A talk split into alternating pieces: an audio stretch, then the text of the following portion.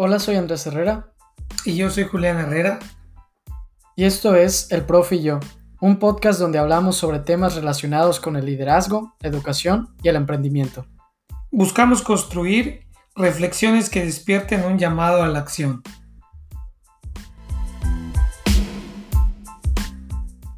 Hola a todos, bienvenidos al episodio 63 del Profe y yo. Hola, profe. Hola, Andrés. Hoy tenemos invitado especial aquí con nosotros en la casa desde Tabasco. Nos acompaña Williams Córdoba, es un estimado amigo que ya llevamos mucho tiempo de pues congeniar en diversos eventos. Williams es cantautor, también es estudiante de psicología y se especializa en los temas de tanatología. Recientemente tiene su certificación en Coach Clown, yoga de la risa y le gusta mucho el arte, el cantar, el escribir. Y al día de hoy nos va a platicar sobre el hecho de ser una persona integral, de cómo las diferentes áreas pueden tener el impacto en nuestra vida y profundizar cómo poder llevar este tipo de experiencias a la vida personal, pero también a la vida profesional y crecer como personas y ser integrales. Williams, es un gusto que nos acompañes en esta noche.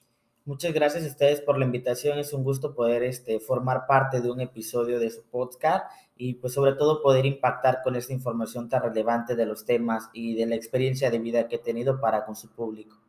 Pues yo creo que este episodio 63, Andrés Williams, va a ser un episodio muy especial porque yo siempre he admirado a las personas que son integrales a las personas que están haciendo y creciendo en diferentes áreas y creo que Williams es un ejemplo clarísimo en ello. En estos días que hemos tenido la oportunidad de convivir con él, pues hemos podido ver esa, ese involucramiento, esa pasión que William le pone a diferentes áreas de la vida, ¿no? Entonces, Williams, bienvenido al episodio 63 del podcast del profe y yo. Gracias.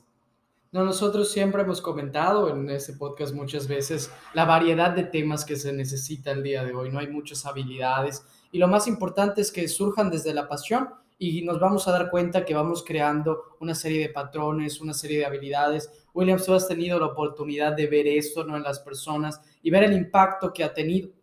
Y pues una de las áreas a las que más te dedicas y la que has estudiado, que ahorita incluso veniste aquí a Mérida, Yucatán, te traímos desde Tabasco para que impartas unos talleres en el marco del Globo PP que hemos estado platicando esta semana, especialmente en la parte del yoga de la risa, pero también tienes una certificación del Coach Clown y es una nueva área, ¿no? De la psicología que está surgiendo alrededor del mundo. Me comentabas que te acabas de certificar, igual es una certificación completamente importante a nivel internacional y estaría increíble para nuestra audiencia que nos platiques un poco sobre ello y más o menos qué es ¿no? el yoga de la risa y cómo impacta el día de hoy.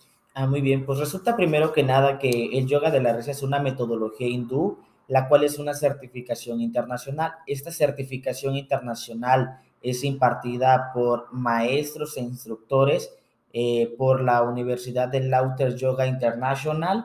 Eh, esta metodología hindú trabaja principalmente ejercicios de respiración del yoga con actividades o ejercicios para reír. Esto con los principales fundamentos de trabajar lo que es la conciencia plena, como se conoce a lo mejor como el mindfulness, y la parte de la risa, ya que hay una ciencia que avala y comprueba que la risa tiene efectos positivos en nuestra mente y en nuestro cuerpo. Entonces, esta ciencia se llama gelotología y es descubierta por el psiquiatra y el doctor William Free donde habla esta serie de beneficios tan importantes que la risa nos ayuda con nuestra felicidad y crea todos estos beneficios en nuestro cuerpo a través de los neurotransmisores, de las hormonas que segregamos y toda este margen, esta gama tan amplia, yo siempre he dicho, es como una paleta de colores de los múltiples beneficios que puede causarnos a nuestra vida. Por ejemplo, una de las cosas que yo más puedo rescatar, de lo más importante y de lo más genial, es que te permite desarrollar tus habilidades socioemocionales. Por ejemplo, si eres una persona muy introvertida, te da miedo hablar, socializar, él es muy tímido, yo siempre lo he dicho, tu risa te ayuda a conectar con las personas. Es más, lo hacemos diariamente a pesar de ser introvertidos. Escuchamos que alguien se está riendo y ni siquiera sabemos por qué se está riendo, pero su risa se nos contagia y nos empezamos a reír, ¿ok? Esto también, ¿verdad? Por estas neuronas espejo que nosotros tenemos. Lo mismo que nos sucede cuando nosotros vemos que alguien bosteza así delante de nosotros y nos da también como dices, ay, ya me pegó el sueño, ¿no? Lo mismo pasa al momento de reír. Entonces, un cardiólogo llamado el doctor Madan Kataria empieza a darse cuenta que la gente tenía problemas porque no sabía respirar correctamente. Entonces él dice, bueno, voy a empezar a trabajar una respiración consciente, o sea, una respiración plena, saber respirar. Entonces empiezan los fundamentos junto con su esposa Maduri y empiezan a hacer esta metodología llamado Lauter Yoga en un parque en la India con unas 15, 20 personas eso allá por 1970 y algo. Y hoy esta metodología es muy conocida en Latinoamérica, donde existe muchísimos, pero muchísimos, existimos, me incluyo, líderes certificados en esta metodología, los cuales tenemos la autorización para impartir talleres y sesiones como las que venimos a hacer en el Grow Up de la UPP. Sí, a mí me parece, ahorita que comentas esta parte de las neuronas espejo, ¿no? Que muchas de las cosas intentamos adaptarnos a lo que hacen las personas. Y yo, por ejemplo, mucho de esta parte de la risa lo decimos en la comunicación, que puede ser, por ejemplo, un canalizador de tus nervios, ¿no? Entonces, esta parte de canalizar, yo les digo a las personas, oye, ¿cómo quieres tener menos nervios a, la cuestión del hablar en público? Y siempre les digo, disminúyelos y luego canalízalos. Y una de las canalizadores es precisamente la risa que comentas esta parte de la gente que pues puede tener un poco de pena o está tranquilo o introvertido, pues la risa puede ser un elemento también para estar más tranquilo y relajar, relajar los nervios. Fíjate que algo muy interesante, William, es que eh, recientemente este, este año leí un libro que se llama Everyday is Friday, que es de este autor Joel Osmond. Y él comenta entre los elementos que marcan la felicidad de una persona. O sea, que una persona puede ser plenamente feliz cada día de su vida y trasladarlo a la parte profesional, académica, personal. Un aspecto importante que determina la felicidad de la persona es la risa. Y de hecho, en la portada de ese libro, de Everyday Friday, sale, Joel con una sonrisa así de labio a labio increíble. Y él comenta que desde muy pequeño él tenía eso, reír mucho. Y que muchas veces le, le hacían bullying en la escuela, le hacían burlas porque era una persona que reía mucho. Y él siempre se aferró que esa era una característica propia de él, que así se distinguía. Y al día de hoy siendo uno de los personajes en su, es un pastor, siendo uno de los personajes muy representativos de su comunidad, la gente lo conoce por eso. Y en su libro dice, date al menos 30 segundos diarios, solo 30, 30 segundos diarios de una risa constante, pero así, no dejes de reírte durante 30 segundos. Esos 30 segundos te reactivan, te ponen una vitalidad enorme.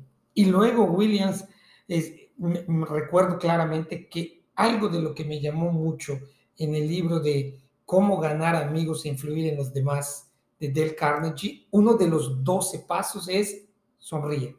Solamente sí, sonríe. Es uno de los 12 pasos de, de Del Carnegie. Por lo tanto, quisiera preguntarte, Williams, ya lo vimos aquí en el Grow Up UPP, pero mi pregunta sería, ¿dónde aplicas esto? O sea, tú que ahorita tienes esta certificación, ¿cuál es tu campo de acción? Pues realmente una de las cosas que más me gusta y que comparto mucho y que para mí es un incentivo muy grande que el tomar esta certificación me abrió muchas puertas porque es una, es una certificación, yo le llamo, que te brinda una herramienta amiga, es una herramienta muy flexible y muy completa porque lo puedes trabajar al menos yo eh, personalmente lo he trabajado desde con niños de guardería hasta con niños de 120 años, ¿no? Mientras puedan moverse, mientras puedan reír, mientras puedan disfrutar, eh, podemos hacerlo, ¿no? Son actividades sobre todo que también son inclusivas. Hoy día tenemos todo lo que nosotros hagamos para trabajar con grupos, para trabajar en empresas, para trabajar en escuelas, para trabajar capacitaciones, tenemos que trabajar dinámicas, juegos que puedan ser que podamos incluir a todos, que todos podamos ser parte de, y esta metodología nos da ese permiso, esa autorización para poder hacerlo, porque el límite es la creatividad y la creatividad del ser humano es tan amplia, sobre todo cuando están siendo guiadas por una persona que cuenta con los elementos para guiarte por la creatividad. Que tiene el conocimiento, ¿no? Que tiene el conocimiento y la autoridad para hacer esto. ¿Cómo sería el nombre oficial de esta metodología? Pues la metodología se llama certificación en líder de yoga de la risa. Yoga de la risa, correcto. Sí, realmente habíamos platicado esta parte de la risa en general, ¿no? También en, en, los negocios, pues es esencial. Hoy justo platicábamos de varias experiencias y cómo cambia el hecho de que tú llegas a un lugar y tienes la persona feliz. Y también comentábamos y agregábamos que muchas cosas no se nos enseña, no las practicamos. Y me parece que la risa es uno de los componentes esenciales. Pero también esta es una parte que existe acá, ¿no? Y comentabas, pues lo puedes hacer incluso si estás en un taller de tu empresa, como en el Inter de conferencia a conferencia, para relajar a todos, para incluir a tu equipo. Pero también, pues aparte de este rubro que tú tienes en el estudio de la psicología, que ahorita también estás estudiando, pues algo que nos sorprendió demasiado es que también eres cantante y también te gusta escribir. Y este fin de semana nosotros decimos, ha sido realmente un fin de semana musical, hemos tenido la música al 100 y estamos muy felices y reflexionamos en esa parte que para ser una persona integral tenemos muchas áreas, ¿no? Y a ti una de las que más te gusta es la música y nos gustaría también que comentes qué impacto le ves a esta parte de tu vida. Y bueno, tú comentabas que iniciaste ya desde hace muchos años, ¿no? Hoy estás grabando tu, tu disco de covers, es decir, es un área importante para ti. Claro, sin duda alguna, eh, siempre lo he dicho, eh, es muy importante que nosotros trabajemos en nuestro proyecto de vida, ¿no? Eh, se nos habla mucho del tema, a lo mejor en primaria, en secundaria, más fuertemente en preparatoria, porque es como ese brinco, ¿no? De lo que vas a dedicarte profesionalmente el resto de tu vida. Pero una de las cosas más importantes que siempre lo he dicho con los orientadores educativos es hay que llevarlo al siguiente nivel. Hacer el proyecto de vida y llevarlo al siguiente nivel, empezar como a ejecutar el plan, la estrategia para lograrlo. Y una de las cosas que siempre he hecho es confiar en mí mismo, aún con miedo, aún con dudas, aún con eh, temores de qué pueda pasar, de que pueda funcionar, de que no pueda funcionar, siempre lo he dicho, aviéntate, inténtalo y arriesgate, porque lo peor, lo más que puede llegar, que puede pasar, es que no funcione, pero podemos aprender, te crea un aprendizaje significativo si tú así lo quieres. Y bueno, en el camino creo que eh, en algún momento de nuestra vida todo el mundo hemos hecho un FODA o nuestro propio FODA. Y trabajar mi FODA, eh, mi persona, para mí fue complejo, ¿eh? porque yo decía, yo siempre he sido muy autocrítico, he sido siempre muy sincero y decía, Willy, aquí sí, esto sí, esto sí, esto no. Entonces yo decía, también me ayudó a entender de que es importante trabajar con nuestros propios egos, no es como que uno es la estrella de Hollywood de todo el mundo y eres la única persona, el centro del universo, ¿no? Sino que todos necesitamos de todos para poder coexistir, ¿no? Y que todos somos importantes en esta cotidianidad, el poder compartir. Pero lo que siempre he hecho es sacar adelante mis fortalezas con mis intereses. Por ejemplo, la música.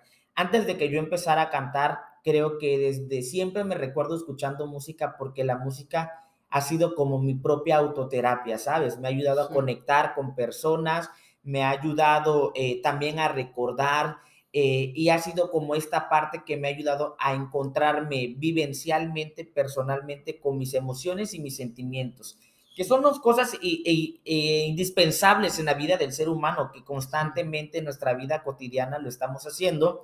Y pues cantar, vaya, es algo que uno va puliendo, ¿no? Conforme el tiempo y vas desarrollando, ¿no? Al final de cuentas es una habilidad y lo vas desarrollando, desarrollando. Mientras más los practicas, más, más técnicas, más eh, posibilidades de ir mejorando tienes la voz. Y en la cuestión de escribir, pues yo empecé escribiendo porque eh, para mí era muy terapéutico llevar un diario personal. Yo llevo un diario personal que se llama el diario de gratitud, ¿no? Este diario de gratitud surge de una teoría que es la teoría de la gratitud y una compañera, colega, una maestra me recomienda, empieza a llevar tu diario, te va a funcionar llevar tu diario. Por ejemplo, yo soy poco de usar agendas, te comentaba otro día en la plática que yo puedo tener la agenda llena y se me olvida el compromiso que yo apunté, ¿no? La Alexa me hace el favor muy grande de recordarme las cosas. Por eso andas con Alexa. Por eso ando, con Alexa, sí. Y em, yo decía anteriormente, pero si no me invitan a ninguna parte, no, no me invitan a cantar, eh, no me invitan a un lugar donde yo pueda mostrar lo que yo escribo, mis poemas, mis ensayos, que lo que más escribo es poemas. Y yo decía, ¿para qué me sirve hacerlo si nadie me invita a ninguna parte? Y empiezo a descubrir esta cuestión de la teoría de la gratitud y empiezo a escribir. Y cuando yo escribía decía, invitar, invitación de Willy a un recital poético, fecha, y la dejaba en blanco y solamente ponía el mes o el año, no le ponía días. Y de repente esta teoría de la gratitud dices que lo que tú empiezas a trabajar, lo que tú empiezas a, a anticiparte positivamente que va a pasar, tú lo puedes empezar a traer y sucede. No viene esta parte de la teoría de la gratitud. Y yo empiezo a llamarlo de esa manera, empiezo a creer lo que va a suceder, que van a empezarme a invitar, que voy a empezar a ser parte de la música, de que mis poemas se van a empezar a conocer, que me van a empezar a invitar a eventos culturales y empieza a suceder. Realmente para mí fue, pudiera decirlo así, mágico, porque de la noche a la mañana es como que de repente se me invita a participar a un colectivo literario, eh, tengo la oportunidad de publicar mis primeros poemas en unas antologías nacionales e internacionales. Y de repente, oye, Willy, ¿cómo diste este salto tan grande desde, pues yo recuerdo que tus poemas los tenías así en una libretita apenas, ¿no? Y yo era poco de mandar a tallerear mis poemas porque yo era muy inseguro de que lo que escribía estuviese mal, estuviese feo y demás. Pero esta parte de que alguien te asesore, un mentor, un coach, es súper importante, ¿saben? Siempre he supuesto eh, esta parte de alguien que conoce más que tú de ese tema, te puede guiar, te puede orientar. Y cuando tú tienes la humildad de poder dejarte enseñar, dejarte guiar, puedes mejorar infinitamente, muchísimo, muchísimo, ¿no? Entonces, así viene funcionando estas vertientes en mi vida y es como que han sido muy variantes, ¿no? De repente sí, a veces digo, ay, ¿qué más me falta por hacer? ¿No? ¿Qué más me falta por hacer? Porque de repente es, tengo un checklist y digo, ya hice esto, ya hice esto, ya hice esto. Y hay cosas que no, que no he podido realizar, pero que están en esa lista pendiente y que estoy esperando a que se presente la oportunidad para poder hacerlo. Por ejemplo, el día de hoy la primera es, nunca me habían invitado a un podcast. ¿no? Había comentado, ¿no? Nunca me habían invitado a un podcast. no, y en Villahermosa, Tabasco, hay varios podcasts muy famosos, muy famosos. Nunca me habían invitado ni a una entrevista, ni a hablar de un tema, absolutamente nada. Y yo le decía a Andrés, nunca he tenido esa experiencia. Sin embargo, yo le decía, antes de venir y antes de que él me hiciera la propuesta de participar con usted en este podcast, eh, yo dije, ¿cuándo va a ser la oportunidad que yo pueda experimentar esto, ¿no? Cómo es el dinamismo, cómo funciona. Y simplemente lo apunté en mi diario y ese diario lo tengo guardado. Es, es como ese libro más grande personal, ¿no? De todos. Ahí está escrito todos mis sueños, mis aspiraciones, mis metas, mis fracasos incluso y esta parte de agradecer por los fracasos que he tenido, porque también aprendemos, ¿no? Claro. Y no solamente echar en saco roto y deprimirnos y, dejarnos ahí en esa parte de, pues ya fracasé, aquí me quedo, sino ver que hice mal y a lo mejor recapitular, volver a intentar para visualizar qué fue lo que me faltó hacer para tener éxito en eso. Y bueno, pues aquí estamos hoy en el podcast, igual me siento muy feliz. Al inicio igual fue como que me sentía un poco nervioso, dije, ¿cómo va a funcionar todo esto? Pero al final de cuentas, siempre había tenido ganas, le decía Andrés, de que me invitaran, pero hoy se dio la oportunidad. Y además en persona, ¿no? Porque, sí, claro. Porque hasta, hasta hoy todos los invitados que hemos tenido han sido por Zoom, porque el excepción de Diego. Excepción de Diego, porque Diego está acá en la casa, pero todos los invitados porque empezamos en pandemia, ¿no? Entonces fue así, pero tú eres la persona, primera persona después de Diego, que Diego pues está acá mismo en la casa. pero tú eres la persona, primera persona en persona que está acá. Pero además, fíjate, con todo lo que acabas de decir, de esta estrategia del diario. O sea, qué impactante, qué impactante que lleves por escrito todo, que pasen los años. ¿Te acuerdas que en el tema que, que yo di en el Grow Up empecé con la película de, de, Butter- de Butterfly Effect, Sí. el efecto mariposa de, de Aston Kutcher? Bueno, Ivan Trevor, que es el personaje que él interpreta, lleva un diario desde que estaba 6, 7 años. Y en la película ya como en sus 32 años, cuando él recorre otra vez a los diarios y empieza a leer, muestra cómo se empieza a transportar con lo vivido, ¿no? Las metas que tuvo, las vivencias.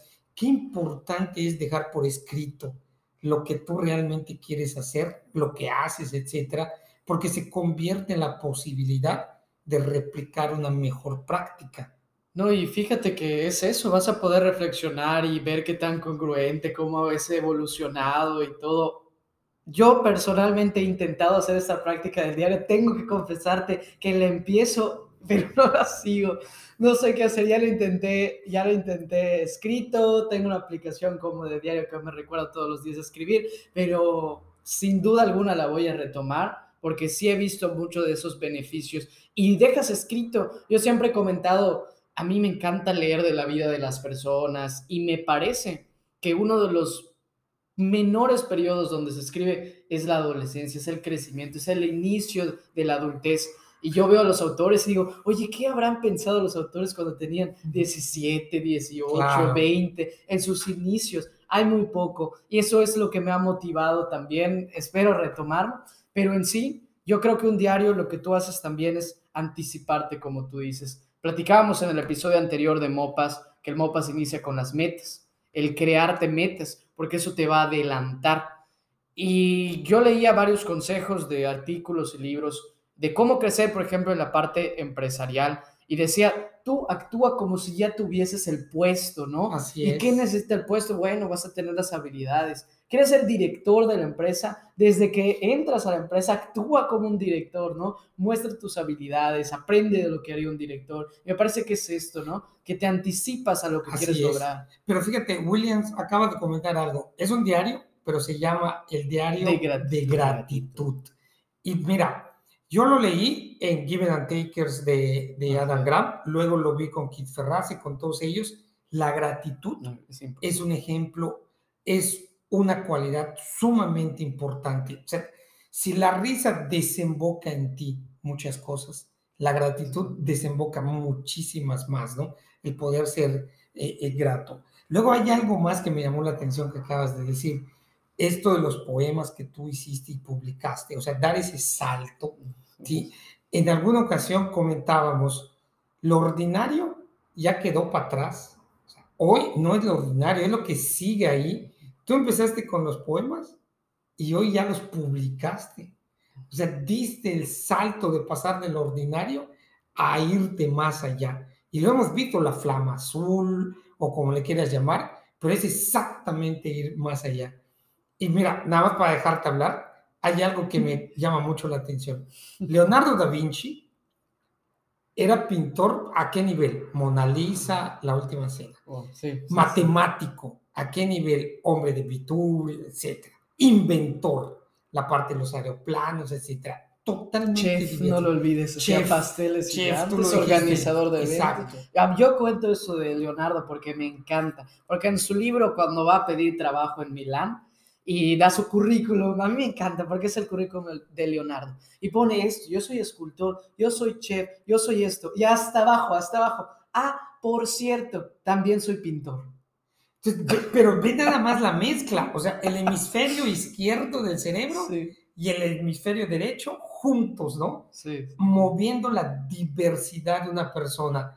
Y es lo que tú eres, Williams, porque si me permites comentar, ayer me mostraron un video impresionante donde estás haciendo un dueto ahí en Villahermosa. Eh, no sé cuántas vistas ya tiene en YouTube, pero estás haciendo un dueto nada más ni nada menos que con Juan Gabriel. Impresionante cómo te echas Claro, ese, claro. ¿cómo le llamas? Palomazo, ¿no? Palomazo. ¿Cómo te echas ese palomazo con Juan Gabriel ante un montón de gente en un palenque? Increíble, te vi, digo, es Williams cantando a ese nivel, esa, esa vocesota y haciendo el de Juan Gabriel viéndote impresionante, etcétera. ahí es donde me quedó claro que tú no juegas en las ligas normales, tú estás en las major leagues, güey. Pero ¿cómo, todo lo que haces? No, sobre todo creo que de los más, lo más importante es que siempre he dicho, atrévete, o sea, lánzate. Sí, yo pienso que lo primero es, es o sea, tú, tú visualizas, ¿no? Y yo, por ejemplo, siempre cuando me dicen, oye, Willy, fíjate que hay esta oportunidad, ¿no? Yo digo, y, y uno conoce, ¿no? Tus, tus, tus virtudes, tus fortalezas, y yo siempre digo, me quedo pensando un momento y digo, ¿puedo o no puedo, ¿no? Y te quedas pensando y dices, sí puedo, ¿no? Tengo las ganas de hacerlo, puedo intentarlo, y de las cosas más fascinantes de la vida es atreverse, no me canso de decirlo, atreverse, intentarlo. Yo, por ejemplo, ahorita que mencionabas lo de, lo de la llama azul, que de hecho Andrés lo comentaba hoy, y comentó algo muy importante, yo no había escuchado tanto de la llama azul hasta hoy que lo escuché, pero yo trabajé algo personal que se llama Ikigai, ¿no? Ikigai, y me funcionó muchísimo, ¿no? Yo este libro de Bettina Linky de Encuentra tu Ikigai, yo trabajé todo ese diario y Bettina Linky también fue una de las impulsoras de mi vida en cuestión de la gratitud. Correcto. Porque ella trabaja la gratitud pero a un nivel impresionante que ella dice, existe una isla de cementerios, ¿no? De nuestra propia vida. Pero tú dices una isla de cementerios, ¿qué hay en una isla de cementerios? Cosas muertas. Y dice que lo que encontramos ahí son sueños, aspiraciones y metas que le echamos en saco roto, ¿no? Y que tenemos la oportunidad de rescatarlas, ¿no? Y poderlas hacer vida, poder vivirlas, poderlas hacer realidad.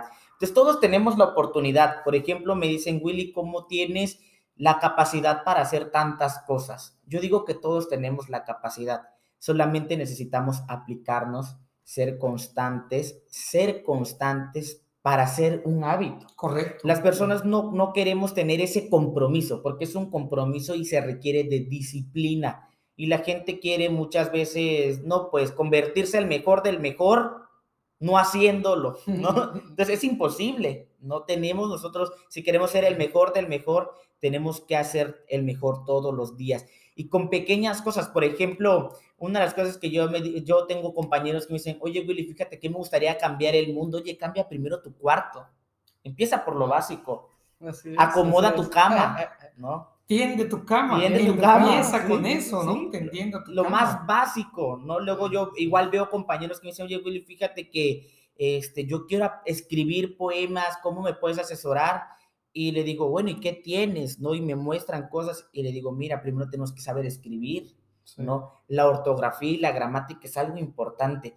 Y créame que ah, para mí es muy impresionante ver eh, colegas eh, profesionistas de un nivel tan avanzado que no saben escribir.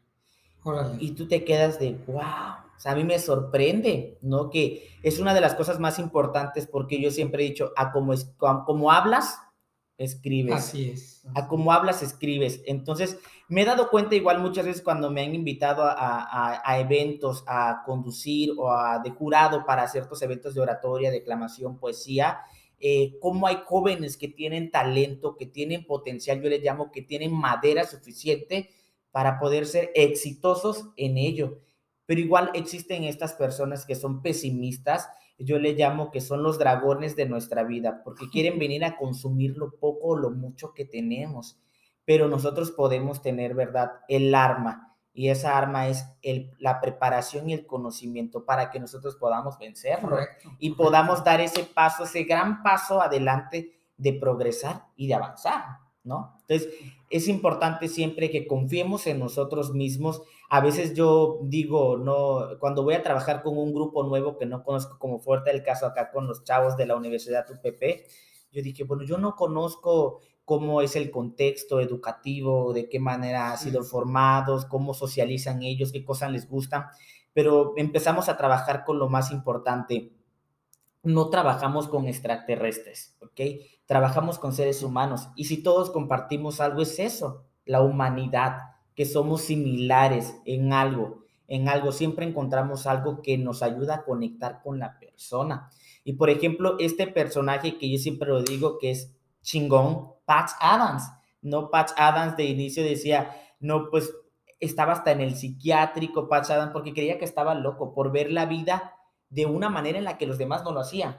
Pero luego Patch Adams se da cuenta que el ver la vida de la manera como él lo hacía le cambió la vida y ayudó a cambiar la vida de muchas personas. Entonces, atreverse a cómo nosotros vemos la vida. William, y también recordando, el viernes tuve la oportunidad de escucharte en una plática. Diste la conferencia en el Grupo UPP del tema de la tanatología. Entonces, ese es un tema que tú también manejas. Hablando de diversidad y siendo tú una persona diversa, este es un tema que también dominas. Yo tengo la curiosidad, ¿por qué estudiar este tema de tanatología, Williams? Yo considero que es algo relevante, importante, no solamente por el tiempo que estamos pasando, que es un tiempo de crisis para todos, el cual claramente no todos lo estamos transitando y viviendo de la misma manera. ¿Por qué? Porque, por ejemplo, en mi caso soy una persona que me considero con herramientas para poder trabajar mi gestión emocional de manera correcta, acorde, para poder trabajar la elaboración de mis procesos de duelos y mis duelos. Sin embargo, hay personas que no cuentan con toda esta herramienta, que ni siquiera conocen que existe una pseudociencia que puede ayudarlos a trabajar sus pérdidas. La tanatología, yo considero, como me enseñó mi maestra, la tanatóloga Elsa Contreras Reyes, debería de ser una materia elemental dentro del paquete que nosotros estudiamos en escuela. Debería ser una materia más como español, como matemáticas, como historia, como biología, como ciencias, como civismo. ¿Por qué? Porque es algo que el ser humano en algún momento va a necesitar, es un conocimiento que requiere aprender y conocer porque es algo universal la muerte. Es el cese de todas las funciones vitales y ninguno de nosotros seres humanos, todos, ninguno es inmortal, todos somos mortales, lo que significa que en algún momento vamos a morir en nuestras vidas, no es parte de este ciclo de la vida, ¿no? Entonces, ir creando conciencia, sobre todo porque existen muchos casos en mi experiencia que he conocido cuando una persona está enferma, está en su lecho de muerte, en el proceso de muerte, casi nunca brindamos algo que se llama calidad de vida. Y es importante que nosotros lo hagamos, no solamente en el último momento, ¿verdad?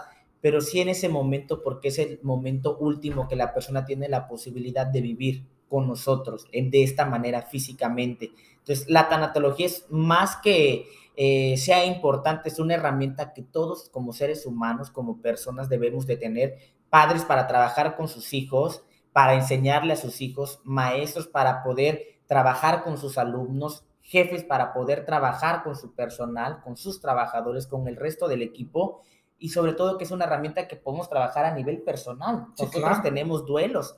Por ejemplo, yo mencionaba en la conferencia del UPP, casarse es un duelo, tener hijos es un duelo, ¿no? Entonces nosotros nos vamos encontrando con duelos durante todo el proceso de nuestra vida y es importante que nosotros vayamos trabajando de manera positiva eso para poder ir ecuánimemente, para poder ir llevando un balance, una estabilidad emocional.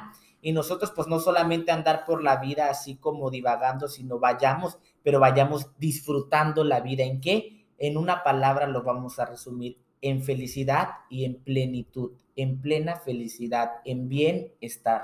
Mira, qué, qué interesante lo que acabas de decir, de que vayamos disfrutando la vida. Y casualmente, hace unas semanas terminé de leer un libro de un bloguero e influencer eh, bastante famoso ya, es escritor. Es un libro muy diferente a todos los que acostumbro a leer. Y precisamente hay dos pasajes que tienen que ver con la muerte, Williams. Uno donde muere su mejor amigo y eso hace que él vea la vida de otra forma. Y segundo, una experiencia propia donde está en lo más alto, escalaba, escalaba, en lo más alto de ese cerro que escaló, y desde ahí pudo ver que como un paso en falso, su vida se terminaba. Y fue cuando dijo, bueno, hay que disfrutar cada momento de la vida, como tú acabas de decir, William, porque en algún momento se va a ir. Entonces, lo, ahorita lo tenemos, hay que disfrutarlo y recuerdo que una de las preguntas que te hizo un alumno el viernes fue más o menos en ese sentido. ¿Cómo de alguna manera yo puedo ver esto ya de una forma que no sea eh, un dolor, un sufrimiento, una angustia, sino que yo lo pueda vivir de una manera aceptable? O sea, aceptar que en algún momento el dejar este, este mundo, mis familiares, mis amigos, yo, ya no sea como que algo que me va a hacer sufrir, sino algo que yo ya lo pueda sobrellevar bien, ¿no? Alguien te lo preguntó el viernes y recuerdo que lo respondiste de una forma muy, muy buena e interesante. No, claro, sobre todo porque pues la muerte, valga la redundancia y repetirlo, es un proceso natural y todos en algún momento, desde varios eh, conceptos, por ejemplo, la ciencia dice, no es el cese de las funciones vitales, Culturalmente nosotros somos conscientes de alguna manera que morimos en algún momento, por eso tenemos nuestros ritos y rituales de despedida cuando alguien muere. Espiritualmente, ¿verdad? Existen varias citas bíblicas que se menciona en la Biblia que dice que nosotros, por ejemplo, la que más me gusta es del polvo fuiste creado y en polvo te convertirás, ¿no? Entonces, por donde nosotros le veamos, la muerte es algo natural y la muerte es algo que es parte de la vida del ser humano, si no somos de alguna manera eterno aunque la tanatología me gusta algo muy importante que recalga un tema que se llama la trascendencia, el trascender al momento de morir, que significa que este cuerpo, lo materia, la materia del cuerpo muere, pero nuestra alma, nuestro espíritu trasciende. ¿Ok? Entonces, esta parte sí a veces es un poco complicado por esta misma eh, educación sociocultural dentro del tema de la religión o de las religiones o de la fe este, es a veces un poco no aceptada por varias personas. Sin embargo, eh, siempre he dicho, es la manera más personal en la que nosotros podemos sentirnos. ¿Cómo, cómo ves tú eh, el hecho de morir? ¿Piensas que ahí mueres definitivamente o que sigues viviendo eh, como dice, por ejemplo, esta, esta escritura, ¿no? Que dice, y vendrás y entrarás a la mansión del Padre para vivir eternamente feliz, ¿no? Entonces, al final, siempre lo llamo que es un proceso personal y que todos los procesos son diferentes. Lo mencionaba en la conferencia, no va a ser el mismo proceso que va a tener Andrés, al que va a tener Julián, al que voy a tener yo, Williams. Todos van a ser diferentes, pero todos podemos aprender de los procesos diferentes. Así es. Y sobre todo es que tenemos también que aprender a agradecer lo que nos toca, ¿no? Lo bueno, a lo mejor lo no tan malo porque nos ayuda a aprender vamos, vamos avanzando, porque el ser humano tiene la magnífica capacidad de la resiliencia y es un hábito que debemos hacer también parte de nuestra vida, una resiliencia positiva para avanzar positivamente ante circunstancias a lo mejor no tan agradables en la vida, pero no quedarnos ahí, sino dar ese paso y decir, bueno, me tengo que levantar porque soy posible, soy capaz de hacerlo y de lograrlo y me merezco darme otra oportunidad, ¿ok? Pienso que nosotros debemos de ser nuestros propios pioneros, nuestras, nuestras propias manos tenemos que pulir ese diamante bruto interno que todos llevamos dentro. Y una de las cosas que más me gusta eh, en cuestión, y lo comenté muchas veces, este, es, yo soy muy humanista y hay una frase que me mueve mucho mi día a día y lo digo muy seguido, para mí es como un mantra diario que es vivir es nacer a cada instante de Erich Fromm, ¿no? Esta parte tan, tan singular que él lo define con una palabra, vivir es nacer a cada instante, en cada momento de nuestra vida, ¿no? Que tenemos la oportunidad de sentirnos vivos, del poder reír, compartir con los amigos, el hecho de poder compartir en familia, el hecho de poder tener trabajo, a lo mejor no es el trabajo de tus sueños, pero tienes trabajo, ¿no? Hay muchas personas que no tienen empleo el hecho de la comida, tienes algo que comer, hay mucha gente allá afuera en la calle que no tiene nada que comer, entonces ahí venimos trabajando y en todo, yo lo digo, en todo se remonta que parte del centro, del núcleo de nuestra vida es la gratitud.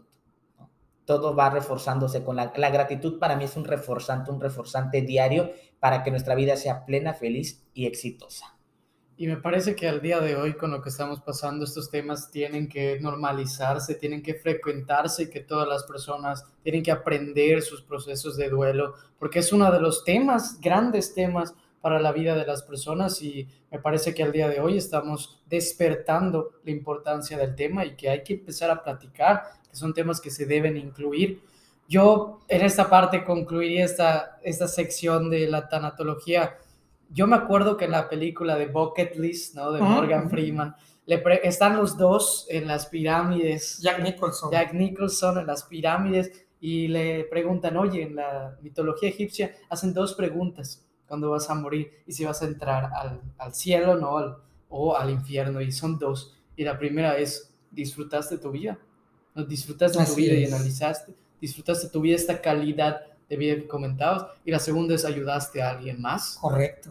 Y a mí me encantó. O sea, Qué me encantó porque es esos momentos, no es esa reflexión de la vida, que si lo combinamos con tener la teoría de la gratitud, esta parte de la música, de aventarte a hacer lo que te La gusta, sonrisa, la Andrés. sonrisa, es decir, hay que analizar y hay que pensar sobre la vida y darnos cuenta que somos muy bendecidos y agradecidos. No, cosas. totalmente, totalmente. Y, y creo que una de las grandes bendiciones también es poder tener esa salud día a día para que puedas hacer todas esas cosas diversas que, como estamos viendo, como el ejemplo de Williams lo muestra, se pueden hacer, ¿no? Así O sea, todos lo, lo pueden hacer.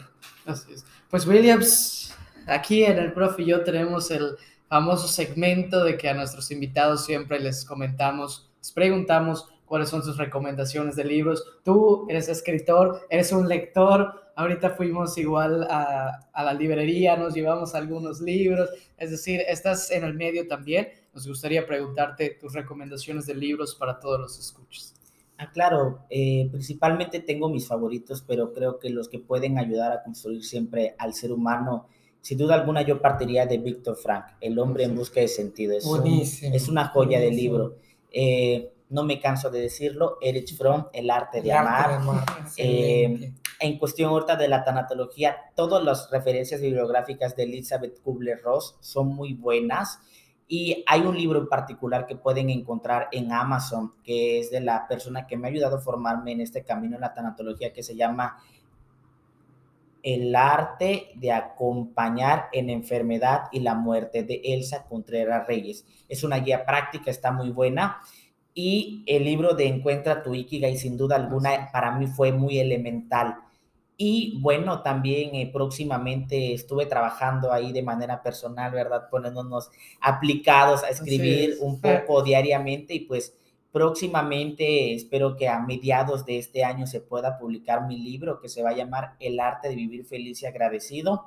Y bueno, creo que vamos a mandar unos tomos acá para Mérida para que Pues ustedes puedan este, tener- darse la, la Sí, lectura. de tenerlo en la biblioteca familiar. Y sin bueno. duda alguna lo que yo puedo compartir es que es un libro eh, más que perfecto, que vaya a ser tan exitoso. Pienso que es un libro de una persona que ha trabajado diariamente con esto, no solamente a nivel personal, sino compartido con otras personas.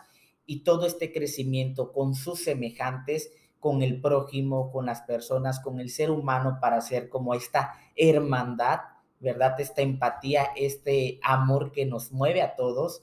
Eh, pienso que va a ser un libro muy bueno y pues vamos a esperar los resultados próximamente. a ver No, y cómo. cuando salga el libro hay que tener un episodio de sí por sí para hablar sobre él. Sí, la presentación Claro, del Sí, libro, la ¿no? presentación del libro. Y pues solo queda agradecerte, Williams, por estar acá. Realmente el tenerte este fin de semana aquí en la casa, hemos tenido experiencias increíbles. La conversación, nos reflejas que la conversación es esencial para la vida, el despertar este tipo de temas y el agradecer y ser feliz. ¿no? Pero además hay algo muy importante, ustedes dos llegan a tener una conexión y una relación Es a través de un networking, sí, ¿no? hasta ahorita, bueno, nos A vimos en un congreso en Quintana Roo, pero hasta ahorita nos vemos. Realmente es también la parte de que las relaciones al día de hoy nos conocimos en internet, nos mandamos mensajes, todos los proyectos que hemos colaborado han sido en línea. En línea. Y también es eso, ¿no? De, de nunca sabes cuándo vas a encontrar una persona que va a cambiar tu vida. Realmente te lo decimos, eres una luz, es, eh, ya ahorita una persona esencial para esta familia. Y, y todo salió de internet, ¿no? Entonces también siempre hemos platicado de ello y comentarle a los demás a atreverse a buscar. Hay gente que todos tenemos algo que comentar, ¿no? Todos tenemos una voz y van alegrando la vida. Muy bien, pues yo creo que para concluir, William, pues es darte las gracias por el tiempo que nos dedicaste para este episodio 63 del profe y yo. Y pues un saludo a toda la gente de Villahermosa, Tabasco, porque tenemos hoy a un gran representante de este bellísimo estado aquí con nosotros en Mérida, Yucatán. ¿no? Bueno, no, yo igual muy agradecidos con ustedes por, por hacer parte de este sueño de, de apuntar al checklist de las cosas realizadas en la vida, de poder participar en el primer podcast. Y bueno, me voy la verdad muy satisfecho, muy agradecidos con, con ustedes también de aprender. Siempre aprendemos y desaprendemos juntos en compañía. Y como dice Elizabeth Kubler-Ross, nacemos acompañados y también morimos acompañados, pero también vivimos acompañados y es de las cosas más maravillosas de la vida. No, muchísimas gracias, Williams. Gracias, profe. Gracias a ti, Andrés. Y nos vemos hasta la próxima. Hasta la próxima.